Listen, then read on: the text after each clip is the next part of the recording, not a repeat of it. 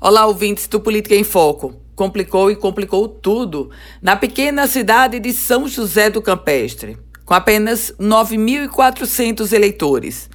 Campestre, que no pleito de 2016, no pleito ordinário para prefeito, elegeu como prefeita Maria Alda Romão Soares e como vice Elisa Assis de Oliveira Borges.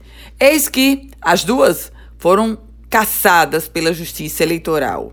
Acusação: captação ilícita de sufrágio, a chamada compra de voto e abuso de poder econômico. São José do Campestre teve uma nova eleição, eleição suplementar. Ocorreu agora, dia 3 de junho. Eleição suplementar que culminou com a vitória de Joseilson Borges da Costa, conhecido como Neném Borges, do MDB, e como vice, Eribaldo Lima, do PHS. Mas mas esses dois não poderão assumir o poder executivo de São José do Campestre no dia 28 de junho, como estava marcada a posse. Isso porque o Tribunal Regional Eleitoral no Rio Grande do Norte considerou ilegal, irregular, o registro da candidatura do vice-prefeito eleito e, portanto, contamina toda a chapa.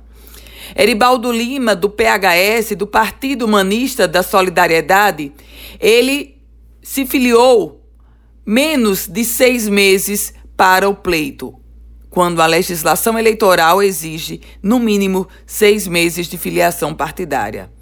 Resumo dessa historinha lá em Campestre. A chapa eleita caçada e agora o presidente da Câmara volta a administrar temporariamente até uma nova eleição.